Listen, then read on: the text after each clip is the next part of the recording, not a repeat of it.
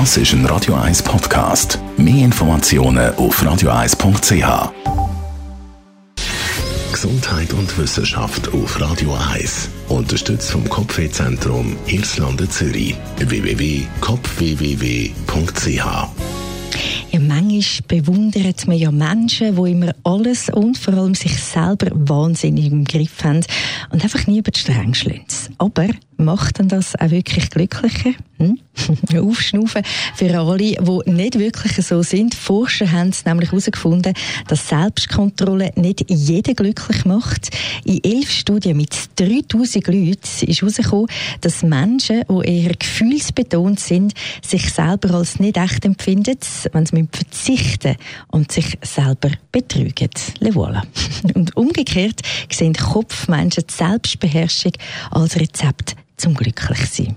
Jedem also das Seine, aber lieb sein mit sich selber, würde ich sagen, hilft es in dem Fall einfach am meisten.